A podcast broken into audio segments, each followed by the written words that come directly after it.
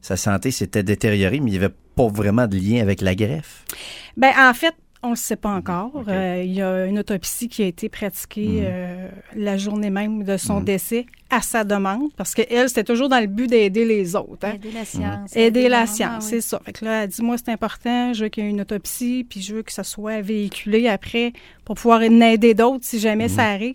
Fait qu'il y a plein de possibilités. Euh, encore, euh, bon, il y avait beaucoup d'infections dans ses poumons. euh, ils ont pensé à un rejet. Après ça, ils ont éliminé ça. Ils ont pensé à une pneumonie. Ils ont éliminé ça. Euh, à la fin, là, bon, c'était plus un champignon qui était très, très, très virulent, qui a commencé à prendre Ah beaucoup, beaucoup de place.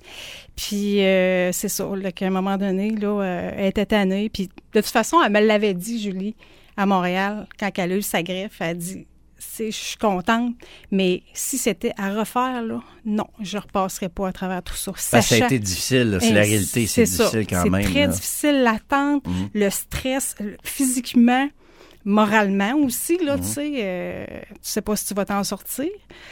Fait qu'elle dit non, moi je repasserai pas euh, au travers une épreuve comme ça. C'est indescriptible comme peine. Puis tu sais, tu dis tous ces efforts-là, toute cette attente-là pour en arriver à ça, Ouais. là, Mhm. tu sais, c'est plat.